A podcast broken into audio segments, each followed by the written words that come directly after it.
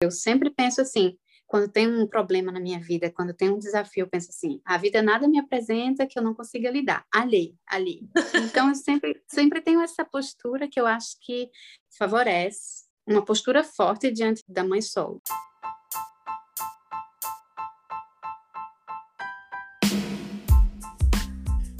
Bem-vinda ao Perfeitamente Imperfeitas. Eu sou a Vivian. E eu sou a Gisela. E se tu também és uma mulher cheia de dúvidas, ânsias e desejos ocultos, então este podcast é para ti. Todas as semanas vamos trazer temas sobre preconceito, machismo, maternidade e desmistificar tudo aquilo que nos foi ensinado enquanto mulheres. E não te preocupes por seres imperfeita. Ser imperfeita é uma arte e exige coragem. Meio clichê, né? Mas verdade. Inscreve-te no nosso podcast para não perderes nenhum episódio. A nossa convidada de hoje é a Camila, a mãe solo mais foda da Bélgica e a mãe da Mia. Oi, Camila. Olá, olá. Tudo bem? Obrigada por estar aqui com a gente hoje. Estou super feliz de você ter aceito o nosso convite. Olá, Gisela, tudo bem? Olá, Camila, que gata! Ela é uma lindona. Olha, é ela e a irmã. A irmã dela também é outra gata. Meu Deus do céu!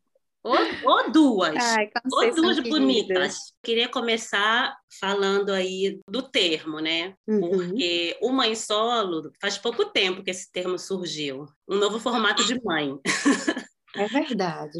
Porque é, nós tínhamos por hábito as coisas que nos inculcam na cabeça de dizer mãe solteira. Quando, na verdade, o nosso Estado civil não tem nada a ver com a questão da maternidade. Exatamente. Então, eu queria que você falasse um, um pouquinho disso para gente. Se te chamam de mãe solteira, como você reage, se isso te incomoda.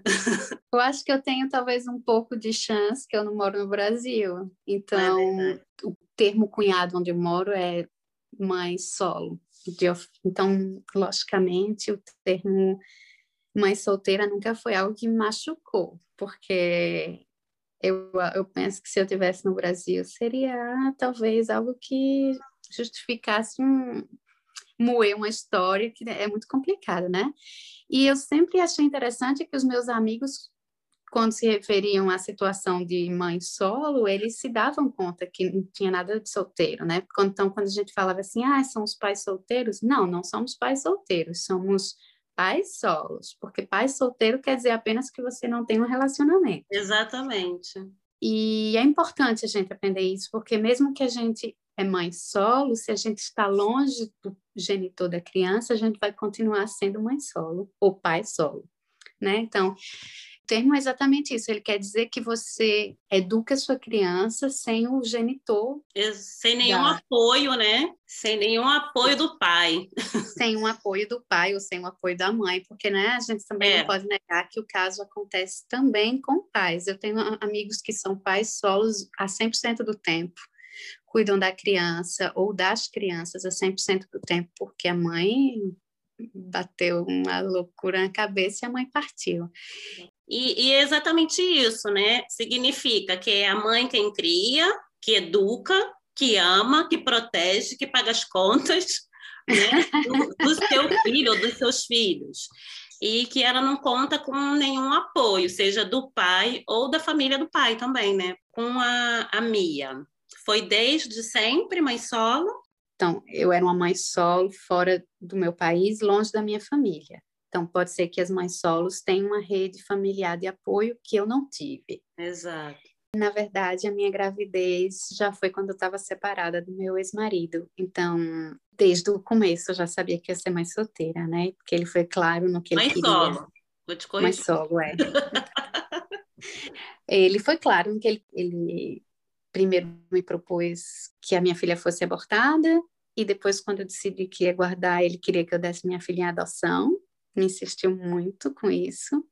E quando realmente. Então, foi uma situação ah, difícil para você ter que se afirmar e dizer: é o meu desejo, é o que eu quero e eu vou fazer e eu vou pagar o preço. Eu sempre penso assim: quando tem um problema na minha vida, quando tem um desafio, eu penso assim: a vida nada me apresenta que eu não consiga lidar. Ali, ali. Então, eu sempre, sempre tenho essa postura que eu acho que favorece uma postura forte diante da mãe da mãe sol, né? De dizer assim, eu consigo, eu consigo dar conta, eu tô doente, minha filha tá doente, mas eu consigo eu quero mudar de emprego, eu consigo, eu quero fazer um estudo, eu consigo. Então, eu penso que de alguma forma isso me fortaleceu como, como mãe, como pessoa. Total, total. Olha, por isso que eu disse lá no início que é a mãe solo mais foda da Bélgica. e eu nem, eu nem sabia desse detalhe que é, quando a minha nasceu, quer dizer, a gravidez, você já viveu a gravidez solo. E olha, é fogo, viu, Vivian? Porque. Nossa! É, você pensar assim, o pai da minha filha não a deseja, é fogo. Levou muito tempo para eu elaborar essa história na minha cabeça e dizer assim: o pai da minha filha não a deseja, mas eu a desejo.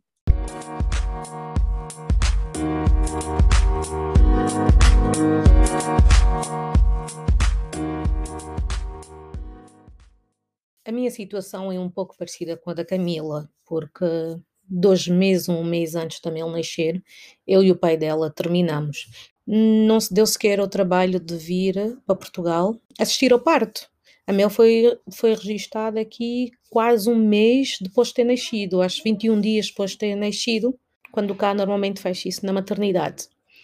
E para mim foi super frustrante, porque eu venho de uma família muito estruturada, seja pai, mães, filhos, um, e foi muito difícil para mim contar para os meus pais que nós já não estávamos. Eu compreendo. E era eu, difícil. Eu, pessoalmente também, eu levei eu levei três meses para contar aos meus pais que eu estava grávida. E eles receberam de uma forma tão positiva que eu nem acreditei, porque eles realmente ficaram felizes com o fato de ter uma neta independente da situação que eu me encontrava, porque é uma situação difícil, não é? Ser mãe solo, é, ser a única provedora da filha, é uma situação complexa. Mas eles ficaram tão felizes que eu, que eu me senti. O meu medo de ser julgada foi imediatamente desaparecido. No início, o pai dela assumia, ah, mesmo antes de nascer, sempre comparticipou muito em termos de despesas ah, médicas, em termos daquela atenção virtual, entre uhum. Sempre participou muito, sempre esteve lá, até há dois anos atrás, acho. Sempre teve, teve presente. Teve umas alturas mais ausentes, depois dela nascer, mas também depois disso teve umas alturas bastante hum, presente, hum, mesmo na própria responsabilidade e tomada de decisões com relação à miúda. Mas de dois anos para cá eh, praticamente desapareceu. Entendi. Acho que ligo uma vez por ano, que é no dia do aniversário e, e O que deve mais. ser mais difícil para ti, né? Assim, constância para ela, estou presente tem 10 anos, então ela tem consciência é, mais para ela do que para mim. Eu já passei à frente. Como tu, eu antes sentia-me culpada, mas hoje em dia eu consigo perceber que a responsabilidade de, de cada adulto é dele, não é minha. É, é verdade. E, e o que a gente precisa também pôr na cabeça é que se ele decidiu se ausentar, quem está perdendo é ele. Exatamente. Não é? Eu tive essa experiência de ser mãe solo, solo realmente sem ajuda nenhuma do outro genitor até minha filha ter dois anos. Quando minha filha fez dois anos, ele decidiu conhecê-la. E hoje ela tem quase cinco e ele vê a criança um final de semana a cada dois, o que para mim já é um avanço né, na, na ajuda. Às vezes atrapalha mais do que ajuda, porque eu quero levar para um médico e aí ele se opõe, eu quero levar levar numa viagem, e aí vai cair no final de semana dele, aí é briga, e obviamente, como pela justiça ele tem direito, eu que, que acabo sendo prejudicada, ou a criança que acaba não tendo a chance de viajar. Mas, bom, eu acho melhor que ela tenha um pai do que que ela não tenha, não é? E acho que foi uma questão que eu trabalhei muito em terapia, era que nesses primeiros dois anos eu fiz de tudo para ligar a criança ao pai eu escrevia SMS, escrevia e-mail, eh, eu mandava notícias, porque o meu desejo era que ele fosse, que ele demandasse ser pai, que ele desejasse ele ser desejasse.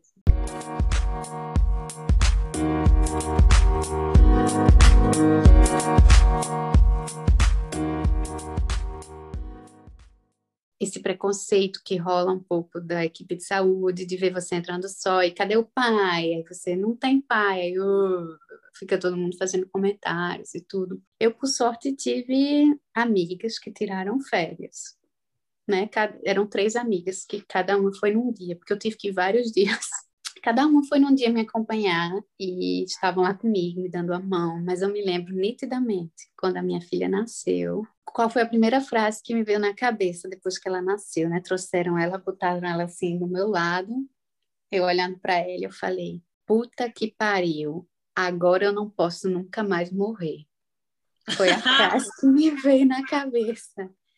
Que é, existe alguém que depende de mim, que se eu morrer, o pai não está lá para sustentá-la, está tudo nas minhas costas. Então foi um depende de mim, eu não posso mais morrer, é um sentimento de muita cobrança. A gente ia, ia também tocar nesse ponto, né, a gente falar Sim. de cobrança, de culpa, uhum. é, é, de que a gente se sente culpada. Sim. E eu ia aproveitar e também perguntar para você, quando a Mia vai, seja um fim de semana, ela passa férias com ele também? Ela passa no máximo três dias com ele. Você fica tranquila? Ou você fica achando que ele não vai cuidar bem? Que pode acontecer alguma coisa, que você não vai estar do lado, que ela não vai comer o que tem que comer, que ela vai para cá com fome, sei lá, passa milhões de coisas na nossa cabeça. Na minha cabeça acontece algum alguns pensamentos negativos, mas porque, como eu te falei, minha experiência ela é muito singular, ela não é igual é. a de todo mundo. Eu fui vítima de violência doméstica e, e de violência psicológica, sobretudo. E o meu medo é que a minha filha também seja vítima dessa violência. Então, quando ela vai para lá, eu sei que ela vai comer bem, que ela vai dormir bem, mas eu não sei o que é que vai acontecer, o que é que ele vai dizer para ela, se ela chorar, que ainda é uma criança de quatro anos, se ela fizer birra, como é que ele vai tratar essa birra. Então eu tenho um pouco de receio. Então eu não sei te explicar exatamente meus sentimentos, se é um caso de transtorno de estresse pós-traumático, se é alguma coisa ligada a isso, mas eu tenho um pouco de insegurança quando ela vai mas também fico feliz que ela vá, porque eu acho que ela precisa da presença do pai, ela... mas é, é uma situação que me deixa um pouco ansiosa. Então, eu também vou contar outra história aqui, já não tem nada a ver, é mais sobre transtorno de, da parentalidade, dificuldade entre os dois pais, mas houve um, um no verão passado, houve uma situação que o meu ex-marido fez um rapto parental. Então, ele tinha direito a estar com a criança três dias e ele desapareceu com ela por 20 dias. Então, meu estresse pós-traumático também vem dessa situação. Claro, claro. Né? Então, quando é segunda-feira que ela passa na casa dele, se houve um julgamento, se houve uma troca de carta de advogado, aí eu já ligo na escola, na segunda-feira. A Mia tá na escola, tá na escola a, a diretora já sabe. Quando eu ligo na segunda-feira, porque eu estou nervosa, aconteceu alguma coisa, e eu preciso ser reassegurada. Ou... É, claro. É. Mas é totalmente válido, nossa. Eu tenho amigas e conhecidas que têm muito medo, mas assim, que é um pouco já neurótico a coisa, porque, ah, e quando for atravessar a rua, será que ele vai dar a mão e vai que vai ser atropelado? Mas isso é o quê? Falta de confiança no outro, é achar que é o outro não, não tem responsabilidade, né? Quer dizer, não assume a responsabilidade, porque a responsabilidade é dos dois. E eu ouço muitas histórias e, e, na verdade, é falta de confiança na outra pessoa. Mas a falta de confiança no pai tem a ver com o próprio histórico. Eu lembro de, de uma vez eh, a Mel ir para o pai passar fim de semana, quando ia, uh, e o pai não aparecia a determinada hora, e eu ligava, ligava, ele não atendia. Eu juro que eu pensei uh, que tinham tirado a minha filha do prédio, que estava morta, que morreu na praia. Pensei um milhão de coisas, porque realmente não temos confiança naquela é. pessoa. E, e, esse receio é real. Que o nosso filho seja, seja afetado de forma física ou magoado de forma física pode ser excessivo. Mas o, o psicológico é válido. O trauma psicológico é super, super válido. Neste momento, por exemplo, e eu ontem estava a falar sobre isso com a Vivian, ela não vai com o pai há dois anos. Fala com o pai uma, duas vezes por ano. E eu tenho receio que algum dia ele chegue ele quer levar para passar férias ou fim de semana como fazia, porque ele não conhece a miúda. Ela teve que ir ao psicólogo por causa da, da ausência do pai, porque sentiu-se culpada, achava que o pai deixou de, de procurá-la porque ela fez alguma coisa de errado. Uma miúda tinha oito anos na altura. Veja só, a gente como mãe a gente sofre, né? Ao ver que a nossa criança é rejeitada, mas a criança também sofre. Nossa. Eu acho que você trouxe uma situação importante que durante a vida da criança, eu penso que cada criança que foi objeto de falta de desejo do pai ou de um divórcio, cada uma dessas crianças deveriam ter acesso a um momento individual de aconselhamento, de terapia, de tratamento, nem que seja um mês, dois meses, porque elas precisam desse espaço para elas compreenderem que ela, elas não estão na origem daquela, daquele, daquele comportamento do pai, que elas não estão na origem do divórcio, que elas não estão na origem do, do desaparecimento, tá entendendo? Porque se para a gente, quanto adulto, a gente sofre com o divórcio, imagina uma criança, não. né? Que vai ser separada do pai ou da mãe e para de conviver e que se torna uma estranha para o pai também, porque eu não sei se você se você enquanto tinha essa vivência final de semana semana se você notou isso mas minha filha ela assume duas personalidades totalmente diferentes na minha casa ela é uma criança aberta fala tudo chora tem medo e na casa do pai é forte não chora não isso não aquilo então, quando ela me conta certas coisas, eu falo: É, minha filha, você é muito grande. Ela fala: É, mamãe, eu sou grande, eu não tenho medo de nada. E aí, quando a gente chega em casa, que ela começa a, a cair nela e a aceitar que ela pode ter medo, que ela pode ser pequena, aí a gente vê, né, como a criança é. tem essa habilidade de, de assumir dois papéis um papel com o estranho, um papel com as pessoas que são mais próximas, mas que eu penso que é muito importante é que elas todas precisam de um suporte psicológico. Na minha opinião, o que causa mais estrago, vamos dizer assim, na, na cabeça dessas crianças é esse pai in-out, sabe? Que hora quer, tá presente, aí quer pegar fim de semana, depois desaparece um ano ou dois, como a Gia acabou de, de contar e de partilhar com a gente. Isso faz um estrago tão grande, sabe? Porque depois a criança fica. E eles ficam super felizes quando o pai aparece de novo e querem, tá? Não sei o quê, não, não, não.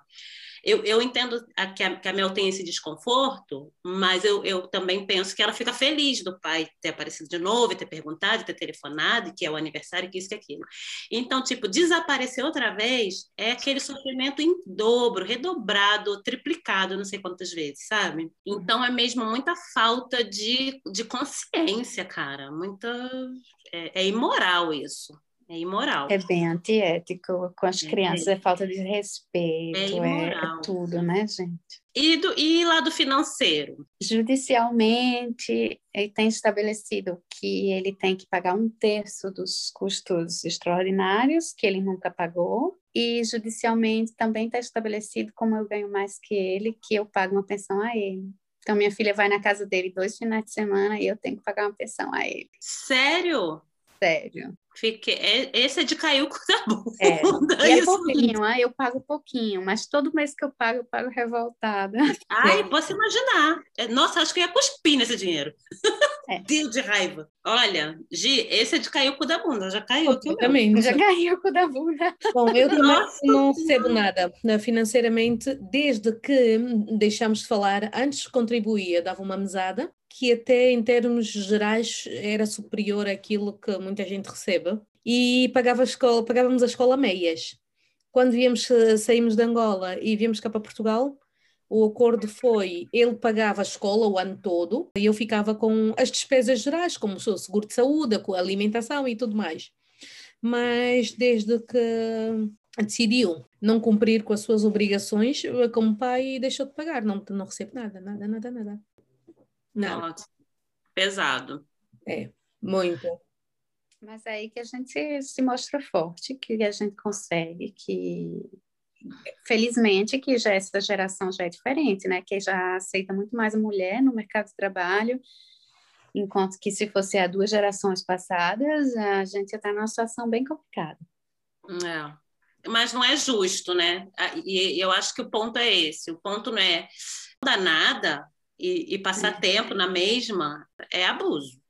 Aqui na nossa casa, então, eu, como, como acho que eu falei, né, que eu tenho um namorado, ele também tem filhos, e as crianças moram metade do tempo conosco, metade do tempo hum. com a hum. mãe. Eles pagam tudo na metade, então ninguém paga nada a ninguém, não tem pensão, porque as crianças estão metade do tempo na casa de cada um, mas todos os custos de médico, de. Ai, sei lá, gente, de óculos, de viagem, da escola, ah. tudo é dividido por dois, o que faz com que as coisas sejam muito mais equilibradas. Exatamente. Exatamente. E Camila, e como é que te sentes quando na escola há comentários sobre os pais e dia dos pais e, e esse tipo de, de, situações em que envolvam o pai da criança, tu sentes-te confortável por uh, ser mãe solteira e não ter a participação do pai na vida ativa da tua filha ou isto incomoda-te de certa forma? Olha, eu nunca me incomodei, não, com isso. Eu me lembro da minha filha quando ela começou a falar, lá pelos um ano e pouco, dois anos, ela chamou o meu pai de pai. E eu sempre falei para ela: o meu pai é o meu pai, o seu pai não é ele, o seu pai é Fulano. E então eu sempre dei lugar de pai para ele, mesmo se ele não queria. E eu penso que por causa disso eu nunca me incomodei quando era dia dos pais e vinha um presente do dia dos pais para casa, eu aceitava para mim. Olha, eu como criança, porque a vida inteira a minha, tive a minha mãe solo, filha de mãe solo. Uhum. E no Brasil tem o agravante dos pais que nem reconhecem os filhos. Ou seja, uhum. eu sou uma, uma criança que não tem o nome do meu pai, eu só tenho o nome da minha mãe me, na minha certidão de nascimento. E aqui na Bélgica, é, Portugal também, né, Gi? Sim. Isso não acontece, porque não se pode nascer uma criança que não, não conste o nome do pai ou da mãe, mas a mãe vai estar no hospital parindo, então vai ser difícil dela, dela fugir da, dessa, dessa situação.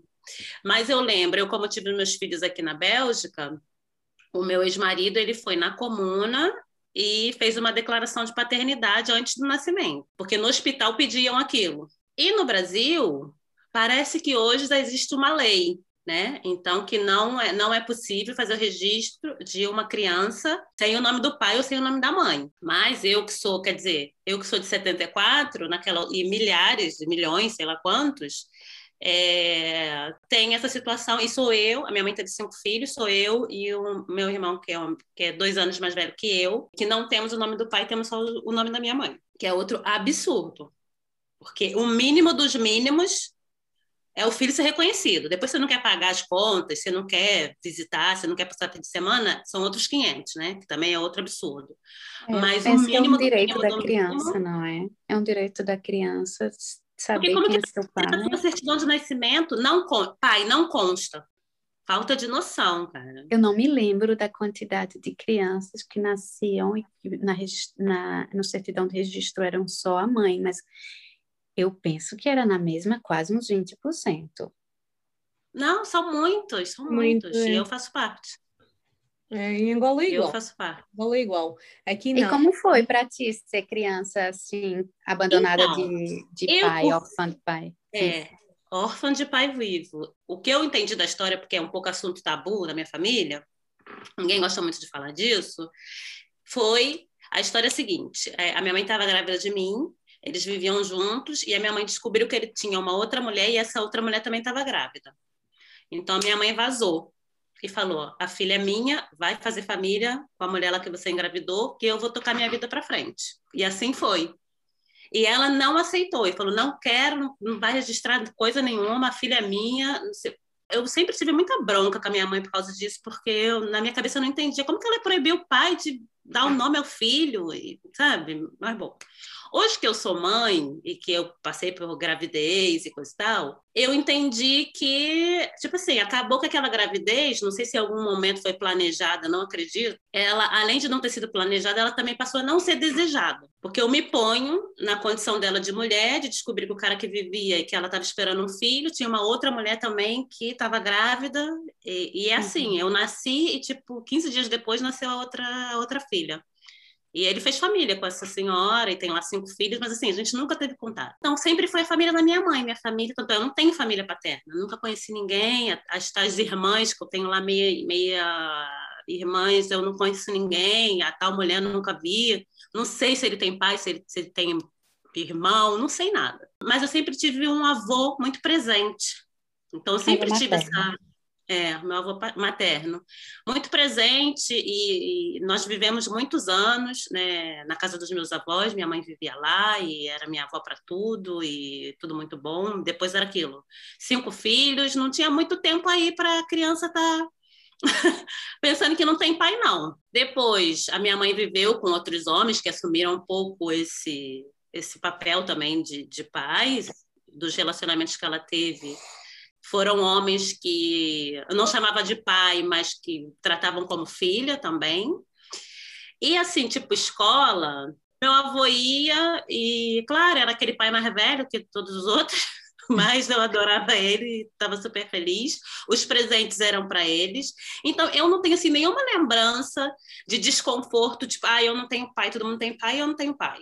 Eu acho que às vezes é melhor aquele que nunca aparece do que aquele que nunca apareceu. Aparece depois que eu já morava aqui, eu tinha o Diego.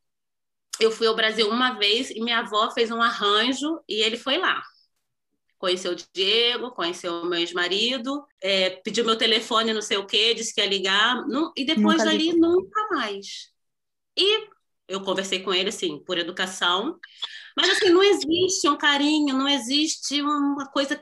É um desconhecido, é muito complicado. Por isso que eu acho que quem perde são eles, porque mais tarde, né, é, quando forem adolescentes, a Mel, a Mia, querer uma aproximação, esquece.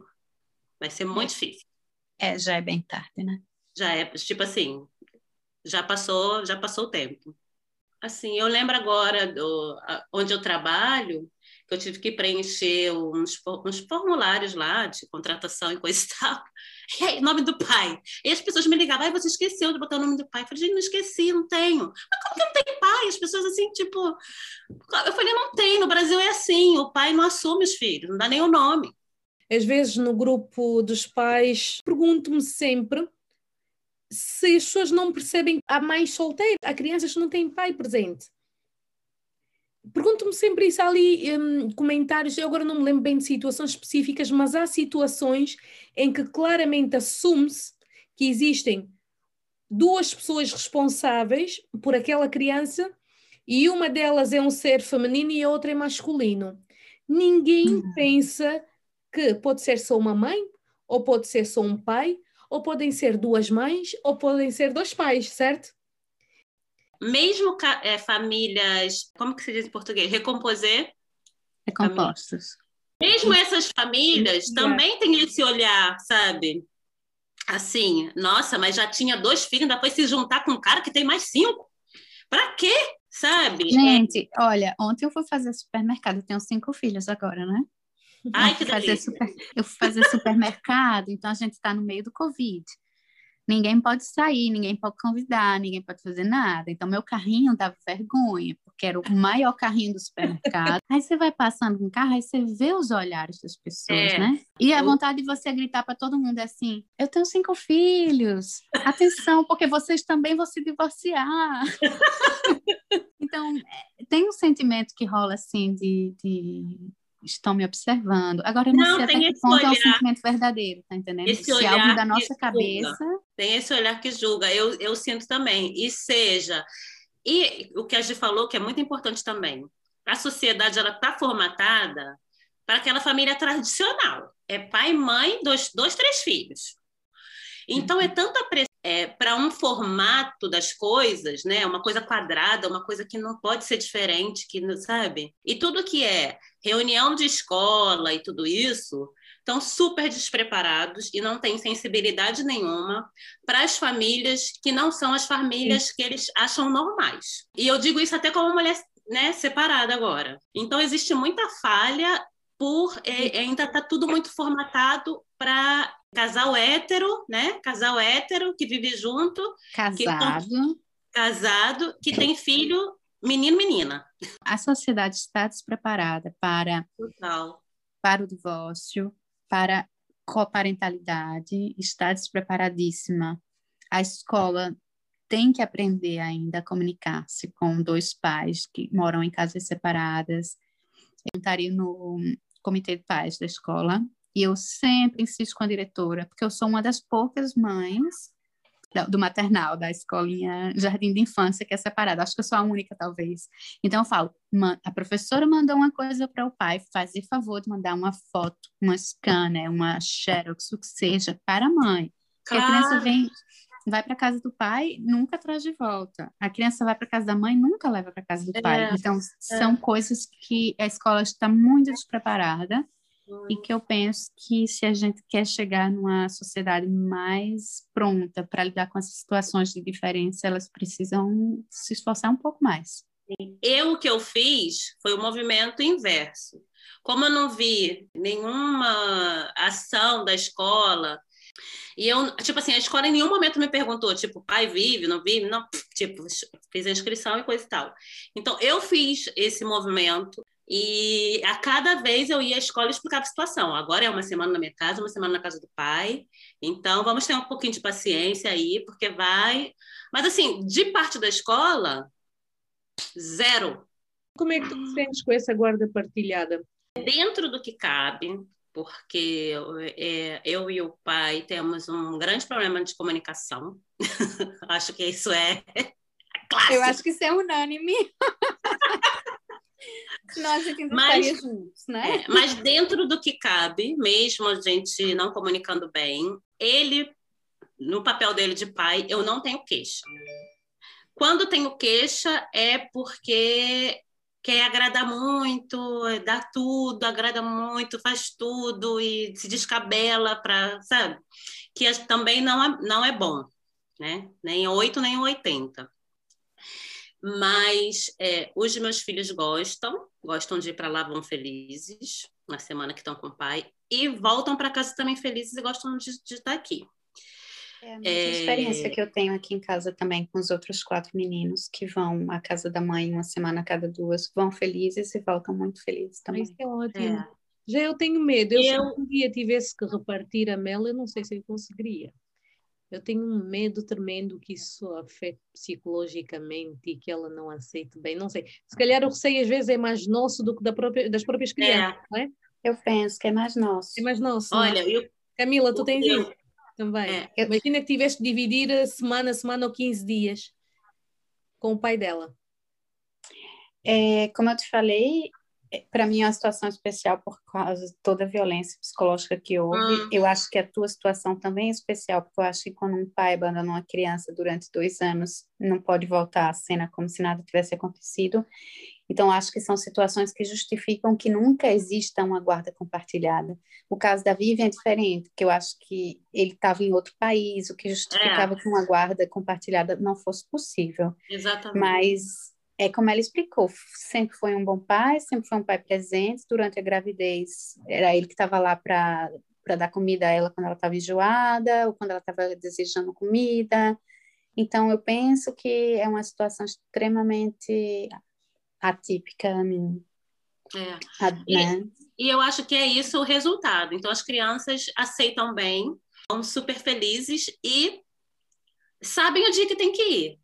Olha, eu essa questão da confiança, eu esqueço que eu tenho filho. Tipo, na minha semana, assim, eu esqueço que eu tenho filho. Estão com o pai, estão com Deus, já é nesse nível. E isso, eu acho que isso nos traz paz. E então eu consigo aproveitar o meu momento, que eu tô sem eles, e fazer coisas. Porque senão, você tá sozinha, mas você tá com a cabeça é, o que está rolando é muito importante isso para mãe solo que é. tem uma guarda compartilhada, o mesmo que seja só um final de semana a cada dois. Exatamente. Quando vai para o outro pai, aceita que que está sob cuidado, é. que é pai, que vai cuidar bem da criança e aproveita a tua vida. Eu acho que é o único benefício de criar uma criança separada é. do genitor é que você tem um pequeno momento para cuidar de você, não é? É engraçado, vai, eu estava a pensar nisso aqui a bocado. Eu e a Camila viemos daquela família nuclear tradicional, pai, mãe, não é? E filhos. E, no entanto, tivemos uh, filhos, filhas solteiras e tu não, não tiveste um pai e realmente tens um, o pai dos teus filhos é bastante presente e tu consegues valorizar isso e, é. e tirar o lado positivo dessa situação, não é? é tava é realmente... é, olha, olha, o que a Gi levantou é mesmo curioso, né? É. Duas que vieram da família é, tradicional, vamos dizer assim, e se tornaram mães solos. E eu que vim do negócio lá todo bagaceira, porque a minha, eu digo bagaceira, é para rir, gente. Porque a minha mãe, Nossa Senhora, chapéu para ela, porque ela teve cinco filhos, solo, e de três homens diferentes. Ela teve dois com um, me teve com outro, e os dois mais novos com, com outro. Então, é aquela família mesmo, é, da tradicional não tem nada. Mas eu acho uma coisa muito importante é que tu não tiveste um pai, mas tu tiveste uma figura paterna, foi o teu avô. É, exatamente. Então, ainda que tu diga assim, lá na bagaceira, mas na bagaceira tinha aquela figura de referência, o que é muito bom. E eu não sei muito bem na Gisela quem é a figura de referência para Mel. Eu sei que hoje na, na minha existem duas, dois homens de referência, o meu pai e o meu namorado, e eu fico feliz que há um ano e meio o pai dela apareceu para também se tornar figura de referência, porque eu penso que para uma menina a figura paterna é muito importante. Assim, bem presente como um padrasto, ou um tio, ou um avô, hum. não tem. Porque e, lá está. É. Eu depois sou obrigada a fazer é. os dois papéis, não é? Tem que fazer Exato. Pai, e muito bem e muito bem representado. Ah, muito obrigada, muito obrigada. Não, agir, nossa senhora, é super mãe solo. Yeah. Falando e a Camila, eu apresentei a Camila como a mãe solo mais foda da Bélgica. Exagerada. E falando nisso, um, como é que vocês lidam? Não sei a Vivi, mas a Camila, como é que tu lidas com o sentimento de culpa? Não tenho mais nenhum. Não tens nenhum. Mas eu fui para terapia. Eu, ah, pois, eu acho que eu vou... A terapia é libertadora. É, completamente. Eu tenho, eu tenho, por exemplo, já tive, hoje já não tenho isto, porque a certa altura que é o pensar, porra, escolhi tão mal, que dedo podre, como é que eu fui capaz de escolher esta pessoa? Ai, Gi, não diz isso, amiga. Olha, não, porque na verdade. pessoa com uma índole melhor. Mas depois de algum tempo eu parei e pensei: a culpa não é minha. Se aquela pessoa é má, Exato. a culpa não é minha, não é? é não tem nada a ver comigo. Mas hoje em dia tem a ver com o ser excessivamente permissiva com ela ou ser excessivamente dura. Ou seja, há ali um equilíbrio que é difícil de encontrar quando se é mãe e pai. Ou uhum. estar, estar, a ser muito dura é. e, ou estar a ser muito permissiva. Tens que pôr a lei e o afeto. É? Exatamente. Então, às vezes, é um pouco complexo. Não quero uma criança mimada, mas quero que ela tenha mimos na proporção certa. Não quero uma criança mal educada que vá à casa dos outros e as pessoas falem mal da mãe, essa miúda não tem educação, é a pior coisa que existe. E então eu não quero que ela tenha essa, essa, essa falta de liberdade de ser quem ela é, de falar, de expressar-se, mas ao mesmo tempo não quero que ela seja mal, mal educada intrometida, é muito, muito difícil para mim encontrar ali um, um meio termo. Eu quero ser bem clara com vocês, é que quando minha filha tinha um ano, eu morava sozinha, eu pedi para minha irmã do Brasil morar comigo. Então, essa rede de solidariedade que existia ao redor de mim, de madrinha, de minha, minha irmã, e logo depois do meu namorado, foi o que me permitiu ser uma mãe é, epanui, como fala? Feliz, realizada. Feliz, realizada e poder desenvolver o, o, o meu papel de mãe. Porque se fosse papel de mãe e assumir um papel de pai, eu não posso, gente. Eu sou mãe, eu assumo Exato. um papel de mãe. E as pessoas que estavam ao meu redor, que faziam parte dessa rede de apoio, elas me ajudaram a cuidar da minha filha com o que elas precisavam. Então, minha irmã muitíssimas vezes foi à escola pegá-la, porque eu não podia, porque eu tenho que trabalhar um pouco mais tempo. Ou quando eu decidi fazer um curso à noite, porque eu queria mudar de carreira, foi a madrinha que cuidou dela todas as quintas-feiras à noite durante dois anos. Então, são todas essas situações, hoje, até hoje, quando a escola aqui tem tal de dia pedagógico, aí não tem aula. não tem aula. Pleno dia 10 de março, do nada, dia pedagógico. Então, as crianças não têm escola. Aí fica com o padrasto, porque o padrasto está trabalhando de casa, tá entendendo? Então, é, é muito importante para uma mãe solo. Rede de solidariedade, amigos, padrinho, madrinha, tio, tia. É, uma coisa que eu queria falar para vocês é que, de iniciativa de alguns amigos, a gente criou um grupo no Facebook que chama Pais Solteiros na Bélgica, Pais Solos na Bélgica. Esse Ai, grupo hoje tem mais de mil pessoas. E a gente se ajuda muito. Fora do Covid, era churrasco a cada final de semana. Então, você leva a sua criança, a sua criança encontra outras crianças para brincar, que também vivem a mesma situação que você, que se identificam com aquelas crianças. E aí você cria um vínculo, um núcleo de amigos que são próximos, que vivem a mesma coisa que você, que sabem do que você está passando e sabem quando você fala. Não tenho babysitter, preciso trabalhar, eles fazem traz para minha casa então, você precisa de uma rede de apoio. Eu queria até talvez deixar isso como mensagem, é, se você é mãe solteira ou mãe solo, se você é pai solo, talvez uma boa ideia é procurar pessoas que vivam a mesma situação que você, porque é importante você se identificar com pessoas que vivem isso. Eu penso que o grupo Facebook para mim foi uma salvação. Quem sabe você também pode montar um grupo no Facebook para você, para a sua cidade e, e, faz eventos, faz dia na piscina, dia no bosque, caminhada, dia na praia, faz qualquer coisa para agrupar pessoas que vivem uma realidade parecida. Então, essa é a minha mensagem. Muito Ai, que massa! É, é muito massa.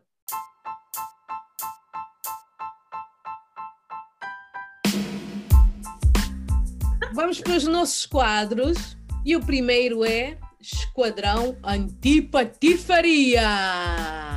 Ei! Vivian, qual é o teu?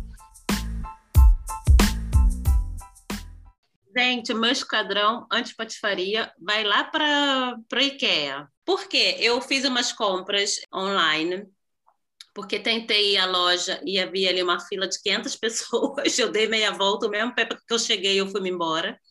Mando também um esquadrão patifaria para quem não tem nada para fazer em casa e fica indo fazer fila fila de três horas na rua, sem distanciamento nenhum, sem noção. Então, voltei para casa e falei, vou fazer minha compra online. E no dia que eu fui buscar, e saí do carro e não sabia onde era o tal do click and collect. Haviam dois, dois, dois senhores, né, que trabalham ali, estavam orientando o pessoal no, no parking, e eles tiraram uma onda com a minha cara, falando, senhora, madame, não sabe o que aconteceu. A senhora não recebeu uma mensagem? Houve um incêndio no, no armazém. Eu falei, incêndio? E a loja aberta, não sei. Eu falei, que incêndio? Sim, não, não estamos entregando nada. Vai demorar 15 dias para ver recuperar as coisas, porque queimou tudo. Não tô vendo, o incêndio foi quando? Tô vendo fumaça, não tô vendo bombeiro, não tô vendo nada, loja aberta, não sei o quê. Olha, começam os dois a rir. Aí eu falei, vocês estão de sacanagem com a minha cara. Eles, eu falei, vai tomar no cu. E, mas ao mesmo tempo eu achei piada e fiquei aborrecida. Mas eu estava com tanta pressa. E quando eu cheguei na metade do caminho, eu falei, eu vou voltar lá e vou dar, vou pedir para chamar o chefe, não sei o quê. Eu falei, pelo, pelo amor de Deus, Vivian. E fui-me embora. Mas tiraram uma onda com a minha cara. Então, o meu esquadrão de patifaria vai precisar. Te digo que eu caí como um pato. E eu olhando assim, falei, Oh, e o teu, Elas, não gostem da cara da Vivian, por favor.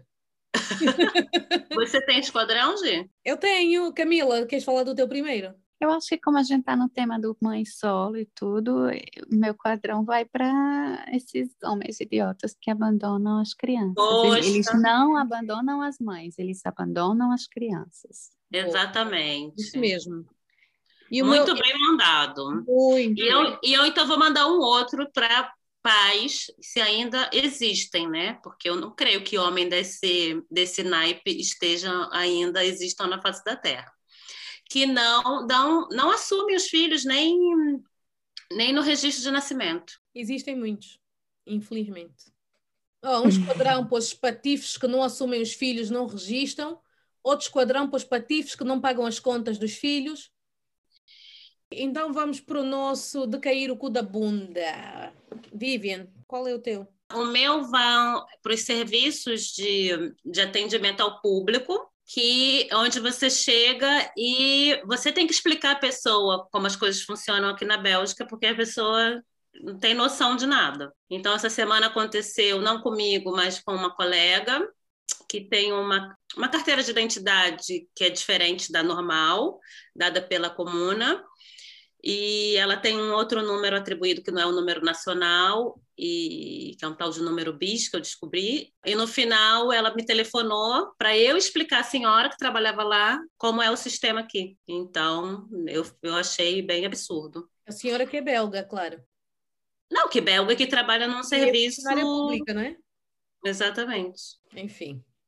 É tudo. Acontece. Camila, tem de cair o cu da bunda? É, para mim, essa rede de solidariedade é de cair o cu da bunda, porque Ai. pessoas que sem nenhuma ligação sanguínea, ou às vezes com alguma ligação sanguínea, assumirem um papel tão relevante para uma criança, é enquanto que o pai abandona, é de cair o cu da bunda. É. Uau! Um super cai, cai o cu da bunda. A gente sempre vai pro negativo, né, Gipo? Eu tenho um bom hoje, que é uma história de uma menina que é sobrinha, hoje é uma mulher, ela já tem 20 anos, que é sobrinha do meu cunhado, o marido da minha irmã. Ele, naquela de pesquisar pessoas no Facebook, perguntou à irmã mais velha que tinha uma filha que era de um português e o português nunca tinha, pronto, tinha sido embora e ela perdeu contato, a miúda não era registada pelo pai. E ele perguntou à irmã como é que se chamava o pai da miúda. E a irmã disse-lhe disse o nome e ele procurou na internet e encontrou o senhor e disse: Só pode ser esse. Mostrou a irmã ao senhor, disse: Sim, é este. Escreveu um e-mail a dizer, uh, pediu desculpas por incomodar e tudo mais, explicou que era irmão da, da senhora e que ela tinha uma e que a filha era dele. E ele, quando recebeu aquela notícia, quis saber quem é a miúda enviou, perdeu. Mas a mãe engravidou e não disse a ele que estava grávida? Não, não disse. Ah. Ela foi, foi, foi, porque eles são de Benguela, ela foi para Benguela e, no entanto, naquele tempo que ela foi para Benguela, ele foi-se embora para outro país e perderam ali o contato. Ok.